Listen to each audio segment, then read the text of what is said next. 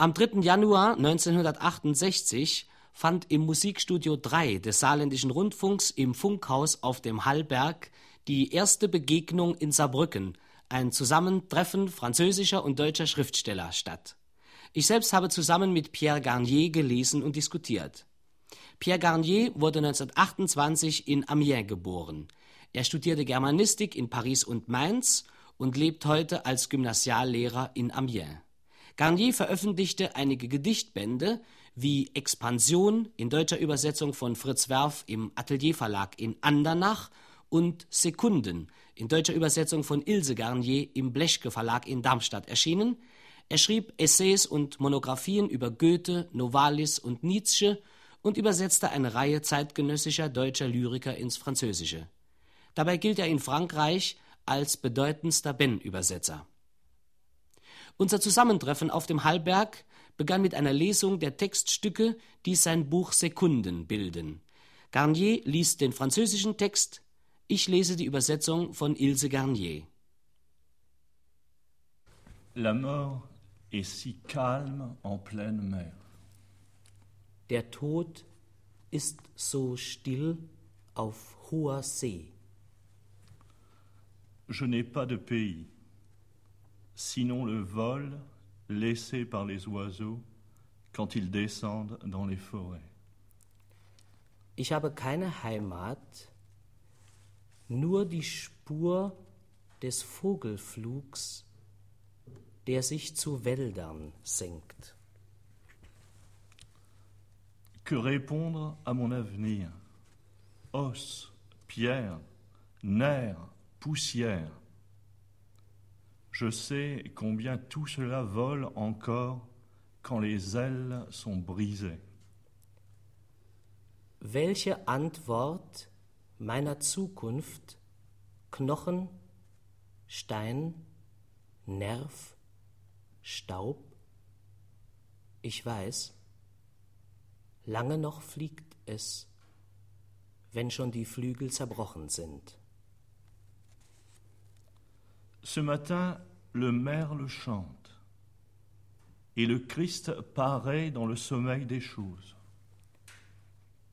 Heute Morgen singt die Amsel und Christus erscheint im Schlaf der Dinge. La lune ne ressemble-t-elle pas à notre poésie, si morte, si claire? Mond, gleichst du nicht unseren Gedichten, so tot, so hell? Bateaux qui rentraient au port, chevaux qui trottaient vers l'avoine, je vous envie. Il me faudrait remonter beaucoup de siècles pour retrouver mon avoine et mon port. Schiffe, die in den Hafen einlaufen, Pferde, die zum Hafer traben, ich beneide euch. Jahrhunderte müsste ich hinabsteigen, um mir Hafer und Hafen zu finden. Il faut distinguer la voix de la mer, qui est fêlure et rumeur, et la voix de la montagne, qui emplit l'espace sans un pli. Unterscheide die Stimme der See, Brecher und Brandung, und die Stimme der Berge. Faltenlos füllt sie den Raum. Ce n'est pas la chair qui me captive dans l'oiseau, ni ses ailes. C'est son vol, ce qui continue quand il tombe. C'est pourquoi je chasse. Nicht Gefieder und Flügel liebe ich am Vogel, sondern den Flug, das, was weiterführt, wenn er fällt. Deshalb jage ich.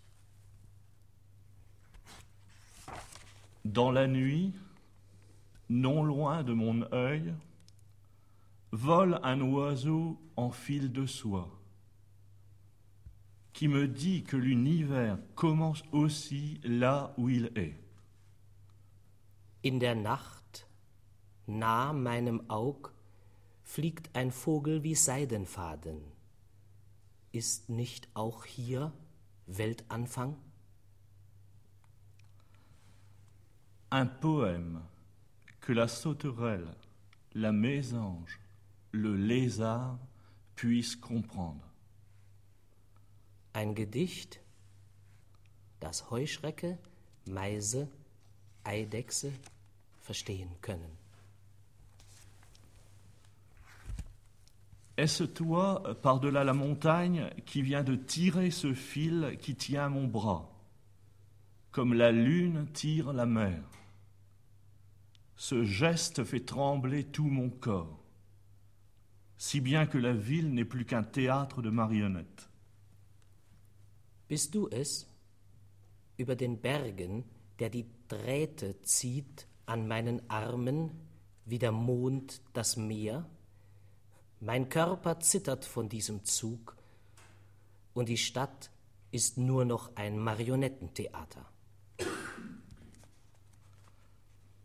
Souvent, cette chose qui peut être soleil ou aile ou pyramide émerge à l'horizon, le parcours en entier, sans jamais faire voir plus que sa pointe. Oft taucht dieses Es, Sonne oder Flügel oder Pyramide, am Horizont empor, durchläuft ihn ganz und lässt doch nie mehr als seine Spitze sehen. Des chênes, le matin coule en pleine nuit. Tic-tac de fontaine. Est-ce une fêlure dans la porcelaine? Je ne sais. Mais alors on entend le soleil travailler dans les chênes, comme s'il cherchait à émerger. Der Morgen sprüht aus den Eichen inmitten der Nacht Tick-Tack der Fontäne. Ein Sprung im Porzellan? Ich weiß es nicht, doch dann hört man die Sonne in den Eichen pochen, als wollte sie daraus emportauchen. Le poème. Est-ce moi, ombre chinoise, qui fait ces gestes minuscules derrière l'écran Das Gedicht? Bin ich es, Schattenriss, der hinter der Leinwand die winzigen Gebärden macht? Au fur et à mesure que Dieu descend vers nous, son image se brise exactement comme un bâton dans l'eau. Ainsi le crucifix si réel et si faux de cette chambre d'hôtel du Poitou. Je mehr Gott zu uns niedersteigt, bricht sein Bild, wie das Bild des Astes im Wasser. So das Kruzifix, so wirklich, so falsch in diesem Hotelzimmer im Poitou. Cet oiseau a une manière étrange de briser l'écran. Il le fêle, puis suit la fêlure à coups d'aile. Seltsam die Art, wie dieser Vogel die Scheibe bricht. Ein Stoß und er folgt dem Riss mit Flügelschlägen. Dans ce cube d'air, au-dessus des Antilles, tornades et typhons ont la forme de cloches. Ils sonnent en soulevant la mer. In dem Luftraum über den Antillen haben Stürme und Taifune Glockenform. Sie schlagen, wenn sie das Meer aufwühlen. Soudain, la pointe sèche du compas transperce un animal qui tente d'abord de fuir. Mais fixé au sol, il se met à hurler, pendant que l'autre pointe, s'éloignant rapidement, dessine un cercle sur la mer.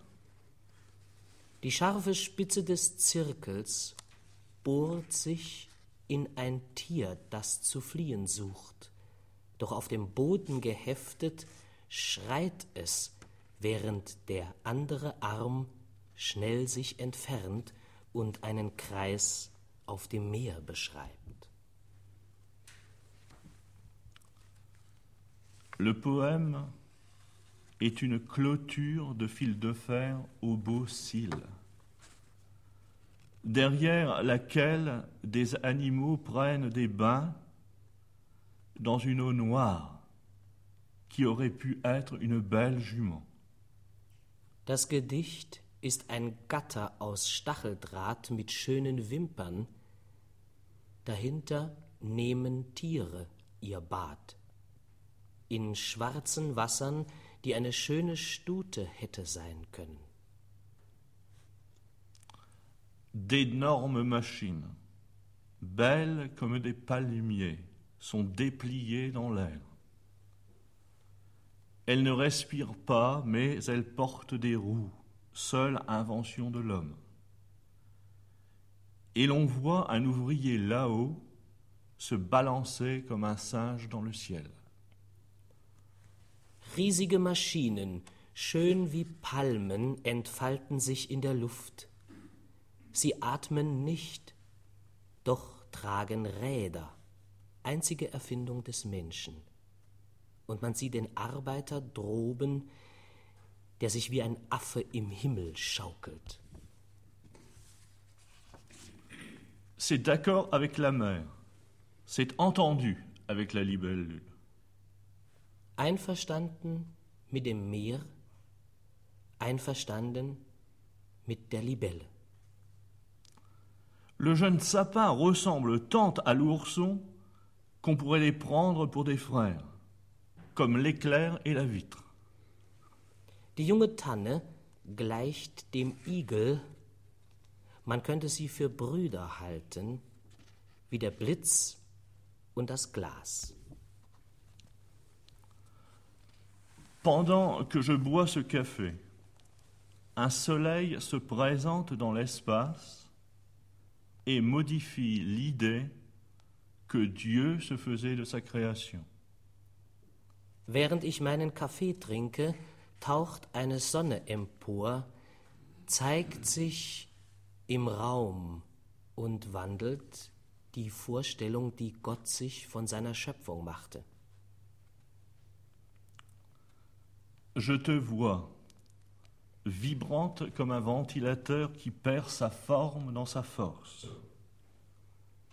Mais si tu arrêtais, serais-tu un fil de fer à deux bras, à deux jambes, suspendu à un clou? Ich sehe dich kreiselnd wie der Ventilator, der seine Form in seine Kraft verliert. Doch wenn du innehieltest, wärest du dann ein Draht mit zwei Beinen, zwei Armen an einem Nagel aufgehängt? Je tombe en tournant. Mon visage s'échauffe, puis prend froid. Ma main humide se dessèche, puis elle est humide à nouveau. Mon pied droit désigne la lune, puis mon pied gauche, puis ma main gauche, puis ma main droite. Je tourne. En bas, je vois le plat. En haut, je vois le creux. Qui m'a lâché? Je tourne en tombant, je tombe en tournant. Voici le soleil, voici l'arbre, voici le nuage en bas, voici la mer là-haut. Je tourne, tombe, je tombe, tourne, je ne laisse aucune trace. Ich falle und wirble. Mein Gesicht erwärmt sich und kühlt ab. Meine feuchte Hand trocknet aus und beschlägt sich wieder. Mein rechter Fuß zeigt auf den Mond, dann mein linker, dann die rechte Hand, dann die linke Hand. Ich wirble. Unten die Ebene, oben die Wölbung. Wer ließ mich los? Ich wirble und falle, ich falle und wirble. Hier die Sonne, da der Baum, hier unten die Wolke, dort droben das Meer. Fallen, wirbeln, wirbeln, fallen, ich lasse keine Spur.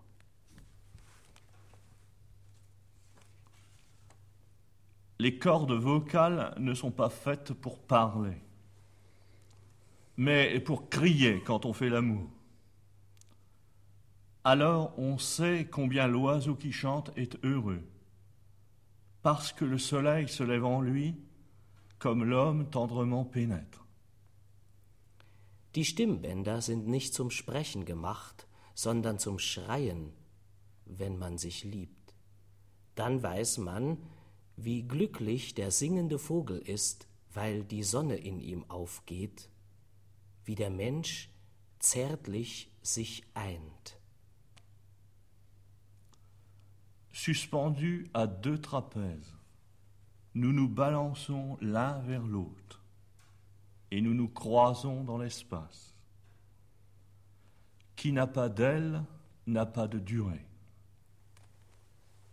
An zwei Trapezen aufgehängt, schwingen wir einander zu und kreuzen uns im Raum. Wer keine Flügel hat, hat keine Dauer. Les morts sont familiers comme une poignée de terre. Ils dérivent sans pli dans un orage sans éclair. Die Toten sind vertraut wie eine Handvoll Erde. Sie gleiten dahin ohne Falten, in einem Gewitter, das sich nicht entlädt. J'aime que dans la maison brûle toujours un peu de froid. Ich habe es gern, wenn im Hause immer ein wenig Kälte brennt. Ces royaumes continuent à filtrer à travers leurs millions de morts. Plusieurs siècles après, on les trouve à la même place dans les géographies. Mais les arbres s'en soucient peu, qui continuent à pousser à travers ces royaumes et leurs millions de morts. Königreiche sickern weiter durch ihre Millionen Tote. Mehrere Jahrhunderte danach findet man sie am gleichen Ort in der Geographie. Doch die Bäume kümmern sich wenig darum, sie wachsen weiter durch diese Königreiche und ihre Millionen Toten. Être sur l'éternité. Sein über der Ewigkeit. On voit le vert contaminer peu à peu les rouges, décomposer les jaunes, se jeter sur ton corps et l'habiller de lierre et de lune, se mettre à ronger tes jambes et ta tête, jeu pur, quand on sait que le goéland vole entre le noir du ciel et le noir de la mer. Langsam steckt Grün das Rot an, zersetzt das Gelb, wirft sich auf deinen Körper, kleidet ihn in Efeu und Mond, beginnt an Beinen und Kopf zu nagen, reines Spiel, wenn man weiß, dass der Albatros zwischen Schwärze des Himmels und Meeresschwärze dahingleitet. Le lombric glisse dans la terre, masse colonne, dont plus tard on fit le Parthénon. Der Wurm gleitet in die Erde. Schlanke Säule, aus der man später das Parthenon machte. Je vois bien que ton corps se nourrit non seulement du parfum de ces violettes, mais aussi de ta broche d'or, et que ton cœur vient dangereusement battre près du diamant que tu portes au doigt. Dein Körper nährt sich nicht nur vom Duft der Veilchen, sondern auch von der Goldspange. Ich seh es wohl, und dass dein Herz gefährlich schlägt, nah dem Diamanten, den du am Finger trägst. Heureux l'ouvrier, dont le corps, marqué par le travail, est comme un chêne travaillé par le vent. Ils sont justifiés. La poésie se fait au-delà de mon corps qui reste lisse et droit. Glücklicher Arbeiter. Die Arbeit zeichnet seinen Körper, wie der Wind die Eiche prägt. Sie sind gerechtfertigt. Dichtung entsteht jenseits des Leibes, der glatt und aufrecht bleibt. Je me compose et me décompose autour de l'éternité. Ich baue mich auf und zersetze mich um die Ewigkeit. Ich selbst habe diese Gedichte von Pierre Garnier etwas mit Skrupeln gelesen. Ich weiß, dass äh, Pierre Garnier einerseits ein, man kann wirklich sagen, radikaler Experimentator ist, der aus den Elementen der Sprache, aus Worten, aus Silben, aus Sätzen, aus Lettern als Material Objekte, Dinge macht, wie Maler Dinge oder Objekte herstellen, die frei von Bedeutung sind, die äh, von semantischer Unverbindlichkeit sind. Und ich weiß andererseits, und damit haben wir begonnen, dass Pierre Garnier so etwas macht wie Ausdrucksdichtung, was ganz parallel läuft und was ich nicht damit, wie ich es in den beiden Tagen gesehen habe, die wir uns jetzt kennen, parallel nebenher läuft und wirklich fast nichts, ich habe es nicht gespürt, miteinander äh, zu tun hat. Denn äh, diese Dinge sind wirklich äh, voller Bedeutung, sie sind äh, dicht von Semantik, sie sind äh, gefüllt äh, mit Metaphern. Und das ist auch die erste Frage, die ich an Pierre Garnier richten möchte. Die Frage, die sich nämlich für mich im Anschluss an diese Gedichte, die uns ja sicher allen äh, äh, vom Ton her bekannt im Ohr klingen, stellt, ist diese. Ist die Situation der französischen Dichtung heute so beschaffen, dass diese Gedichte das Ergebnis das äh, zwangsläufige Ergebnis einer Tradition sind oder welches ist die Situation der französischen Dichtung und Literatur heute überhaupt? Ja, also in Frankreich. Ja? In Frankreich. So, also äh, wenn ich die französische Dichtung nicht, seit äh, 1945 äh, kritisch betrachte, äh, heben sich von ihr vielleicht ähm, keine bedeutenden Größen wie äh, Valerie oder Miloš ab.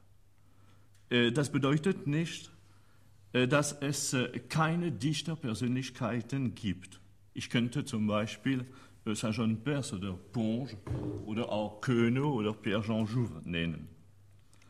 Alle Gruppen aber, äh, die 1945 noch lebendig waren, äh, der Surrealismus, der sich allerdings schon damals überlebte, die Dichtung der, der Widerstandsbewegung auch mit Aragon, Éluard, Emmanuel, Luis Masson, die damals das große Publikum anzog und einige Zeit lang über den Bohr zwischen Dichtung und Publikum hinwegtäuschen konnte.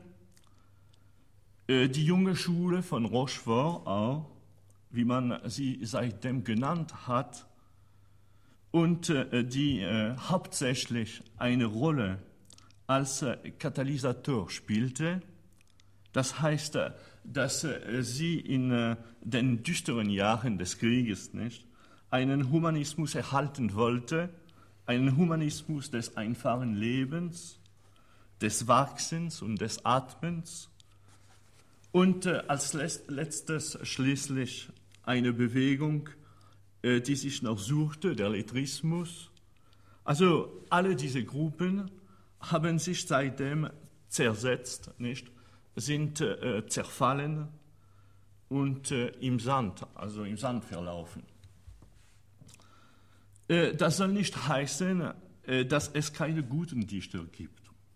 Aber äh, sie führen nicht mehr die Welt an, sondern folgen ihr, schaffen keine Physik oder Metaphysik mehr, sondern nähren sich von alten Physiken und Metaphysiken. Sie sind Überlebende und keine Lebende. Und das in einem Augenblick, äh, dass sich die Welt wandelt, da äh, die Erde vielleicht nicht mehr unsere letzte Bestimmung ist. Das äh, verhindert zwar nicht die Originalität, doch es zerstört das Dasein, es zerstört das Gegenwärtigsein. Gut, aber ähm, Ausdrucksdichtung, wie wir sie äh, von dir äh, eben gelesen haben, ist doch äh, in dieser Form, wie sie vorgestellt ist, eine Dichtung, wie sie gut und gerne vor zwei Jahrzehnten auch hätte geschrieben sein können. Natürlich. Und ähm, äh, woher kommt es denn äh, nach deiner Meinung, dass ähm, eine zeitgenössische, augenblicklich äh, geschriebene Ausdrucksdichtung fehlt? Ja, ich persönlich glaube, dass es dies ist. Wir sind uns unserer Welt, ihrer Struktur, ihrer Mittel noch nicht bewusst geworden. Nicht? Äh, während Tausenden von Jahren konnte nur die Überlieferung von Mund zu Mund die Dichtung weitertragen. Dann kamen die Pergamentrollen an die Reihe. Schließlich das Buch, das auch heute noch der beste Übermittler des Gedankens ist. Und äh, mit seiner geschlossenen, wertenden Stille um das Gedicht unserer Zeit herum die Stille gibt. Andere Träger, andere Mittler sind erschienen jetzt. Und äh, die Dichtung hat sich ihrer zögernd bedient. Zum Beispiel das Radio, die Schallplatte, das Tonband, das Fernsehen. Aber es hat sich ihrer mit Formen bedient, die für das Buch geschaffen waren.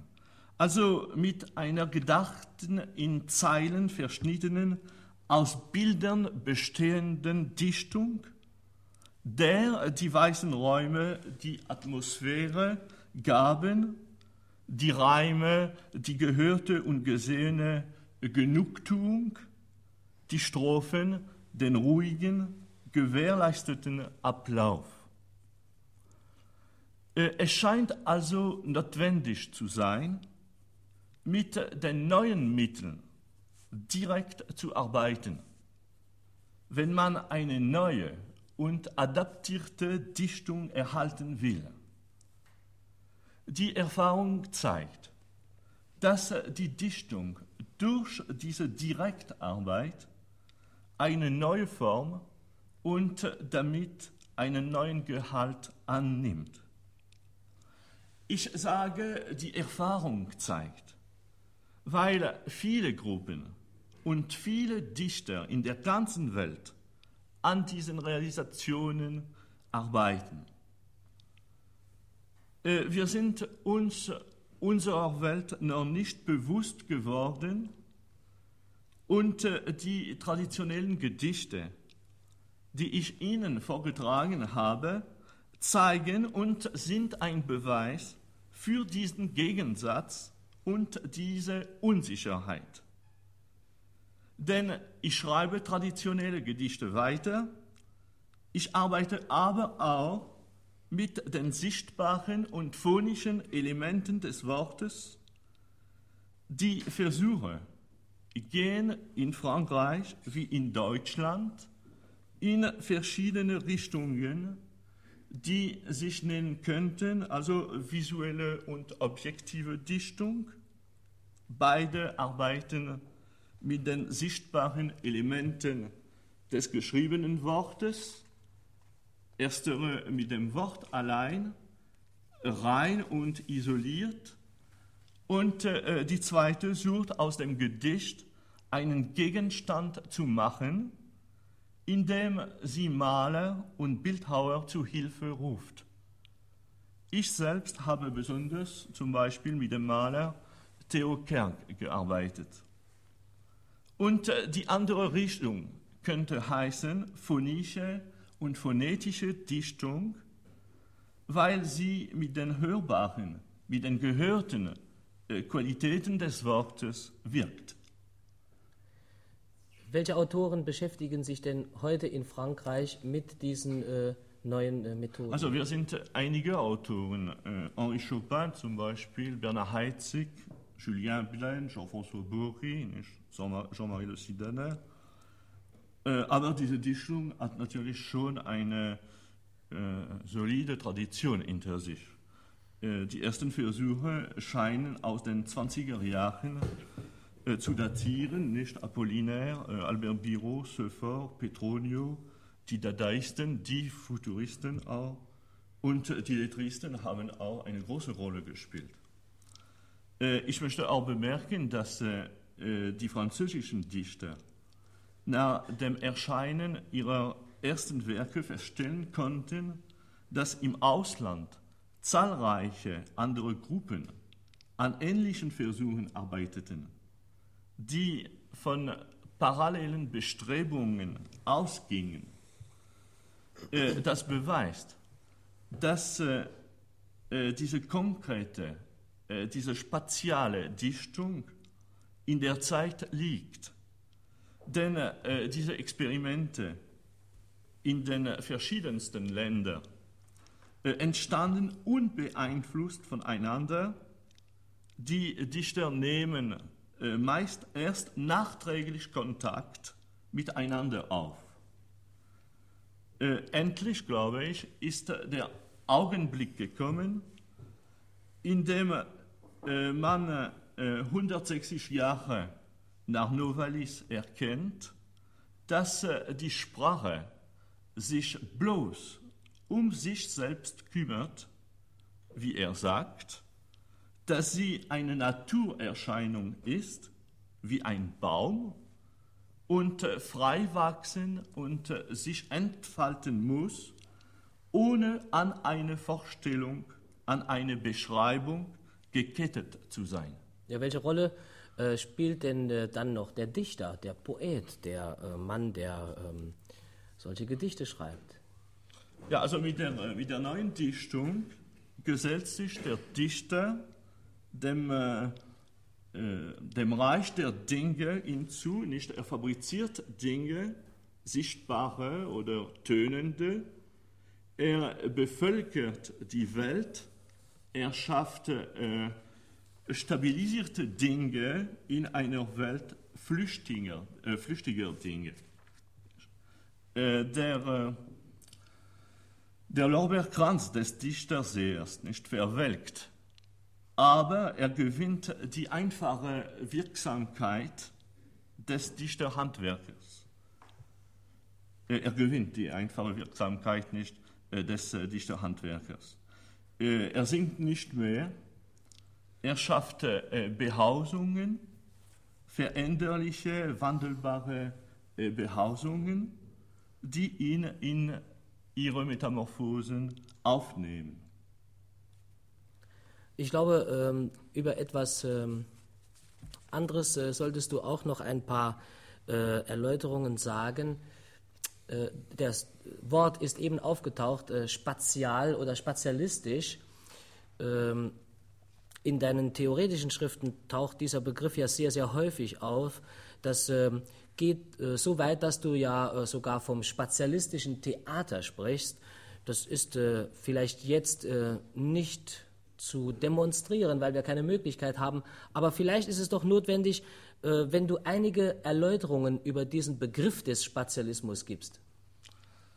So, für mich bedeutet der Spazialismus Dichtung in Extension Dichtung in Expansion. Das heißt, dass wir jetzt mit allen sprachlichen Mitteln arbeiten, einschließlich der Atemzüge und Gesten.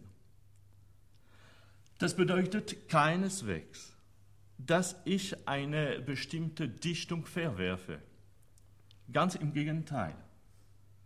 Die visuellen und phonischen Elemente der Sprache sind in äh, den Werken, sind in der Dichtung nicht, von Racine, von Goethe oder Rilke, aber sie werden durch das Expressive äh, sozusagen ertränkt.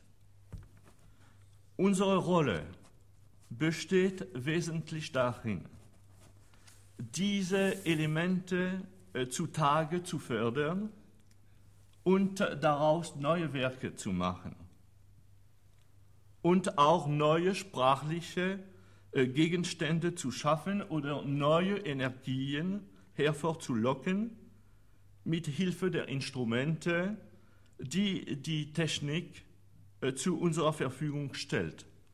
Zum Beispiel Tonbandgerät Film, Studio und so weiter.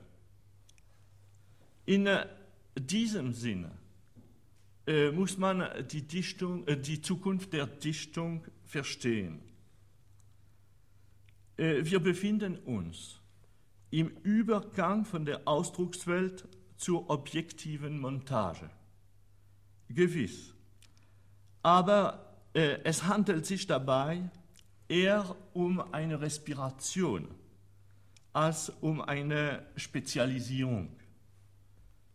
Äh, wenn ich äh, selbst nicht, wenn ich das Bedürfnis habe, äh, etwas auszusagen, so drücke ich durch die Sprache mein intimes Ich aus.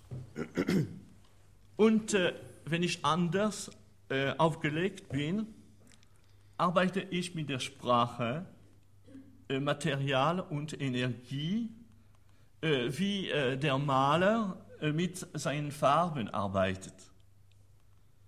Ich sehe da keinen Widerspruch. Die Schöpfung wird fortgesetzt und das ist alles.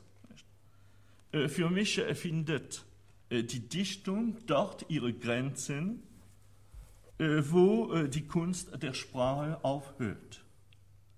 Ich habe im Jahre 1963 ein Planpilot über, äh, über diesen Spezialismus geschrieben und äh, vielleicht kannst du es lesen. Man kann es äh, sicherlich äh, bei fortgeschrittener Zeit nicht mehr ganz lesen, aber äh, vielleicht ein paar Sätze daraus. Das ist ähm, ein Aufsatz von Pierre Garnier, der ist erschienen in ähm, dem Buch zur Lyrik-Diskussion, der ist äh, in der äh, Wissenschaft, der Band ist in der Wissenschaftlichen Buchgesellschaft in Darmstadt 1966 herausgekommen. Der Aufsatz von Garnier heißt Jüngste Entwicklung der internationalen Lyrik. Dieses äh, Manifest hat also folgenden Wortlaut. Immer weniger sind die Menschen von ihrer Zugehörigkeit zu einer Nation, einer Klasse, einem Sprachraum bestimmt und immer mehr von ihrer gesellschaftlichen Funktion und ihrem Rang im Kosmos von Impulsen und Energien. In einer funktionellen und kosmischen Gesellschaft muss das Gedicht zunächst Objekt werden, dann Energiezentrum. Seit Jahren haben Gruppen und Autoren ohne Kenntnis voneinander, aber durchdrungen von der Aufgabe der Menschheit Experimente unternommen und Werke geschaffen, die man unter dem Namen Spatialismus zusammenfassen könnte, in dem Zeit und Energie mit enthalten sind. Dazu gehören konkrete Dichtung. Sie arbeitet mit der von jeder Vorstellung befreiten Sprachmaterie. Visuelle Dichtung, das Wort ist Gegenstand und Energiezentrum Objektive Dichtung, das Gedicht wird durch die Mitarbeit von Malern, Bildhauern, Musikern objektiviert. Mechanische oder permutationelle Dichtung, phonische Dichtung, Direktgestaltung auf Tonband, das heißt Objektivierung mit Hilfe der Technik, phonetische Dichtung auf Phoneme, tönende Sprachkörper gegründet, allgemein Dichtung aus Stimmlauten entstanden, die mit Hilfe des Bandgeräts bearbeitet wurden.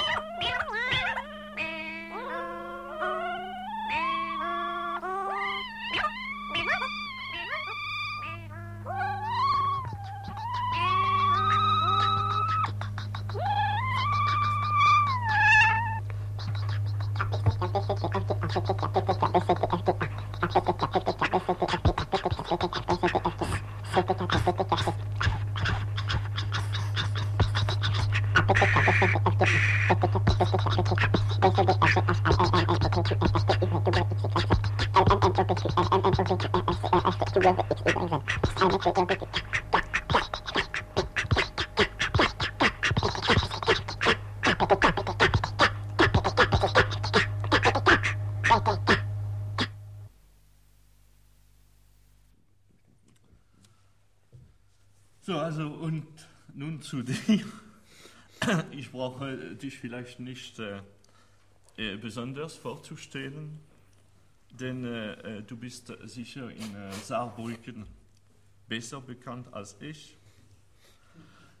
Aber äh, vielleicht kann ich, vielleicht ganz kurz, nicht, die Bücher nennen, in denen deine Methoden des Schreibens dargestellt sind.